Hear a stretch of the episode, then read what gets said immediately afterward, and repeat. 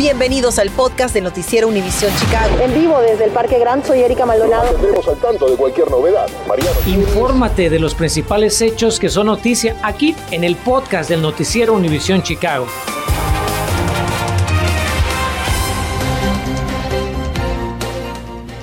Hola, ¿cómo están? Feliz tarde para todos. Ahora le cuento que investigan un homicidio ocurrido esta misma tarde en Chinatown, justo frente a la primaria Haynes.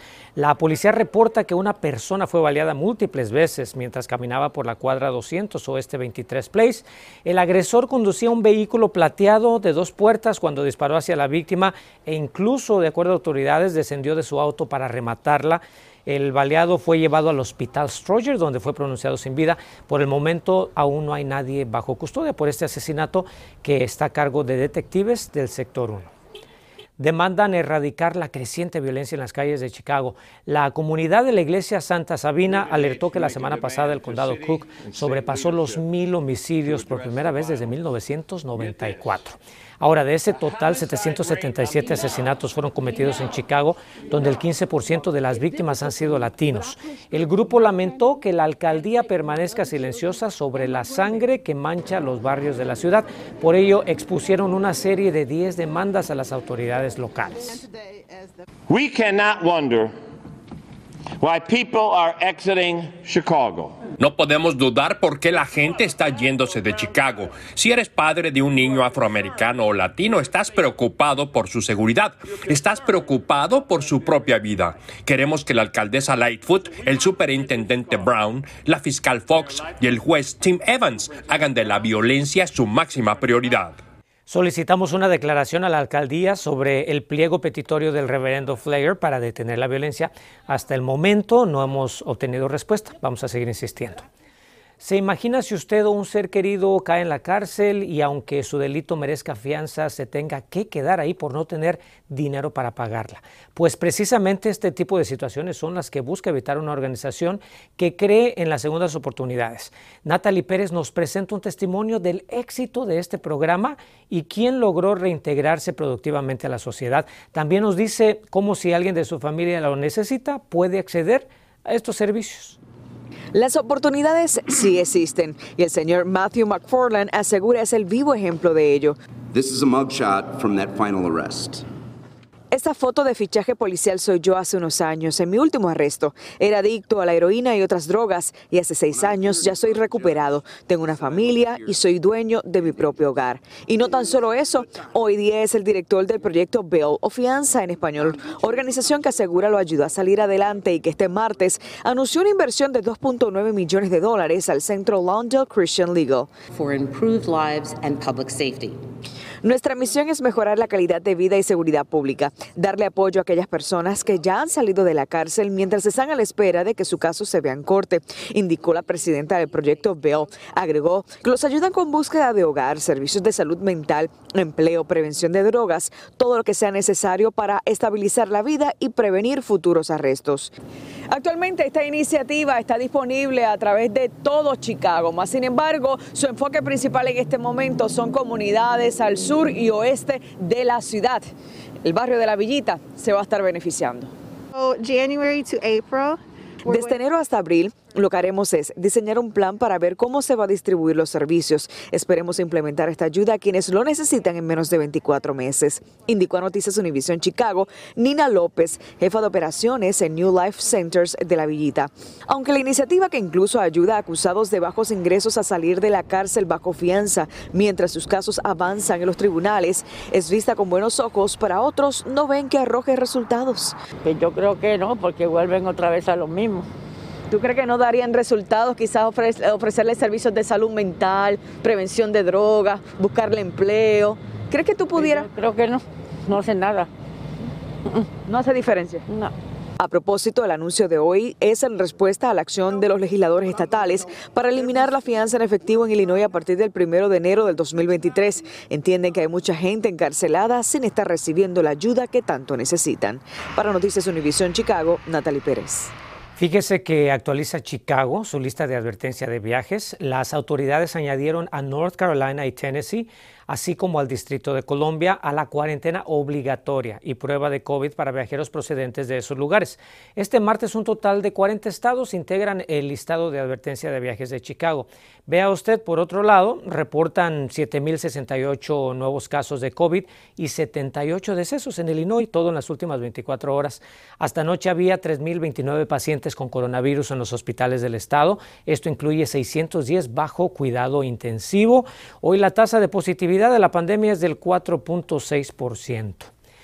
¿Quién no sueña con que sus hijos tengan la mejor educación? Le hablamos de un programa para niños inteligentes de origen latino que les puede cambiar la vida. Comienzan las actividades navideñas en un barrio latino y también las donaciones de juguetes. ¿Y qué tan amplio es su presupuesto para la cena de Navidad, Año Nuevo y los típicos gastos de la temporada? Bueno, un experto financiero nos da muy buenos consejos para que lo haga rendir al máximo. Infórmate de los principales hechos que son noticia aquí en el podcast de Noticiero Univisión Chicago.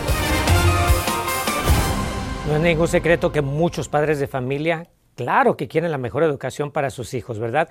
Y por ello le tenemos información de un programa que quiere darle las mejores oportunidades a aquellos estudiantes que muestran más facilidad o empeño.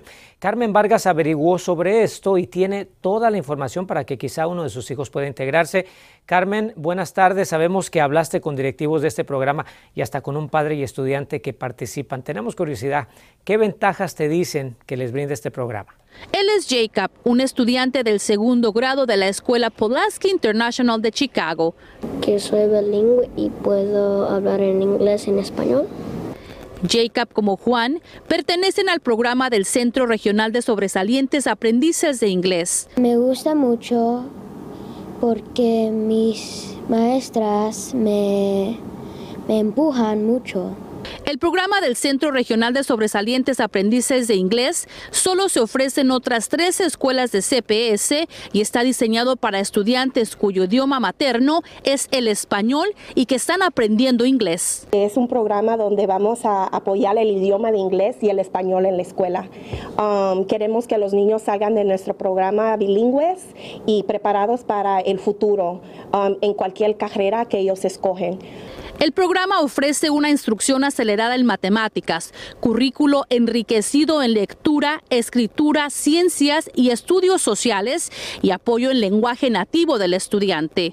¿Cuáles son los principales beneficios que usted ha notado en su hijo desde que ingresó a este programa? Sí, eh, primero el mantenimiento de su lengua, eh, lo, lo habla español, lo escribe y lo lee, porque mi hijo apenas llegó de 3, 4 años, por supuesto solamente hablaba español, no lo leía ni lo escribía.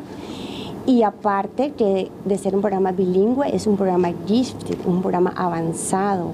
Si vive lejos de la Escuela International Pulaski, no se preocupe, ya que el programa provee transporte para los niños que viven a más de una milla y media de distancia. Para someter una solicitud, lo único que tiene que hacer es ingresar a la página de internet go.cps.edu diagonal about-go-cps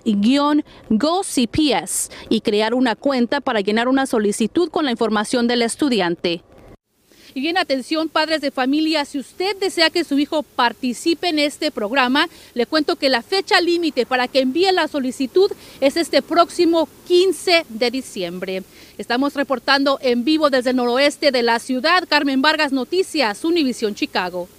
Ojalá que mucha de nuestra gente tome ventaja. Gracias, Carmen. El ambiente festivo de la Navidad llega en plenitud al barrio de las empacadoras. El Consejo Vecinal de Back of the Yards patrocina esta tarde el encendido de luces en la esquina de la calle 46 y la avenida Damon. Las primeras 80 familias en el evento van a recibir un árbol navideño gratuito, pero también es una gran oportunidad para ayudar a los menos favorecidos. La comunidad podrá donar ahí mismo juguetes para niños de bajos recursos. Y el Salvation Army entra en acción para que todas las familias de la región tengan una cena de Navidad. Personal y voluntarios llenaron hoy 16 mil cajas con pavo, pollo, vegetales, salsa de arándanos, panecillos, caldillo, relleno y postre. Las cenas van a ser distribuidas a las personas de bajos recursos a través de los 28 centros comunitarios del Salvation Army aquí en Chicago y también en los suburbios. Y si usted es de los afortunados que tienen presupuesto para regalar a sus familiares, pero generalmente se excede, a muchos nos pasa, ¿verdad? Tamara Mino tiene consejos de un experto para que no se pase y termine afectando sus finanzas. Navidad, además de ser época de alegría y unión familiar, también es época de gastos, pues muchos salen a comprar los regalos navideños o decoración y comida para la cena de Nochebuena. Uno tiene que hacer su comida en su casa, comprar su pavo y sus otros arreglos, pero no ponerse a estarse preocupada por esa gastadera porque usted sabe que la situación no está para gastar tanto. Con la pandemia, muchos perdieron sus empleos, lo cual afectó su bolsillo, por lo que quisimos consultar con un asesor financiero qué recomendaciones debe seguir para realizar las compras necesarias y no endeudarse. He hecho un presupuesto, saber cuánto dinero disponible vamos a tener para hacer los regalos, para ir a las fiestas. Eh, obviamente que si esa planificación no se hizo, entonces habría que pensar eh, cuáles son los regalos más necesarios que tenemos que hacer. Además de que el presupuesto de muchas familias excede lo usual en diciembre, algunos deciden mudarse de vivienda durante esta temporada y eso también representa un gasto. La recomendación es que siempre avisen 30 días antes de salir y dejen el, el, lugar en buen estado para que el reembolso de su depósito sea al 100% y ese, ese depósito es el que van a utilizar para el nuevo lugar. Y si el dinero no le alcanza y tal vez planea pedir un préstamo o utilizar una tarjeta de crédito, trate de asesorarse para no quedar muy endeudado. Y empezando el próximo año, entonces la idea es pagar esa deuda y empezar desde el comienzo a prever estos gastos y tener como una cuenta aparte o una separación aparte para que el próximo año no estamos hablando de lo mismo, de que no nos vamos a endeudar. Consulte con organizaciones de su área que tal vez estén regalando comida y juguetes para niños en la Navidad. Esa puede ser otra opción para ahorrar dinero. Tengan en cuenta que si tienen derecho a reembolsos de los impuestos, ese es un dinero que puede para ser utilizado para pagar las deudas y no tener que pagar intereses, pero también puede ser utilizado para empezar otra vez a tener eh, sus ahorros para eh, los planes que tenga el próximo año. Y mucha atención si usted está retrasado en su factura del agua, porque hoy el gobernador J.B. Pritzker anunció 42 millones de dólares para un programa de asistencia a familias que estén en peligro de perder el servicio del vital líquido. El Estado calcula que el 5% de los hogares de Illinois está en peligro inminente de desconexión del agua. Así es que si usted necesita ayuda económica para la factura del agua, puede visitar la página que aparece en su pantalla, la página de internet helpillinoisfamilies.com. Le deseamos mucha, pero mucha suerte. El Distrito de Parques de Chicago tiene cientos de programas como patinaje, entre muchas otras opciones para que sus hijos aprovechen. Ya le contamos cuándo puede registrarlos. Continuamos con el podcast del noticiero Univisión Chicago. Y para despedirnos tenemos el inicio de las inscripciones para los programas invernales del Distrito de Parques de Chicago. A partir de enero los niños podrán acudir a clases presenciales de varias actividades, incluidos algunos deportes como por ejemplo la natación y el patinaje. También estará disponible el programa para después de la escuela. Los interesados ingresen al sitio chicagoparkdistrict.com para registrar a sus hijos en las actividades. Y en información que nos acaba de llegar a nuestra sala de redacción hace unos instantes, el Departamento de Salud Pública de Illinois y también el Departamento de Salud Pública de Chicago aparentemente están anunciando de que ya se reporta el primer caso de la variante Omicron. No lo decimos para asustarlo, simplemente le estamos informando eh, para que usted esté al tanto y tendremos mucho más, por supuesto, en punto de las 10 en nuestro noticiero. Aquí le esperamos buen provecho. Gracias por escuchar el podcast del noticiero Univisión Chicago. Puedes descubrir otros podcasts de Univisión en la aplicación de Euforia o en univision.com diagonal podcast.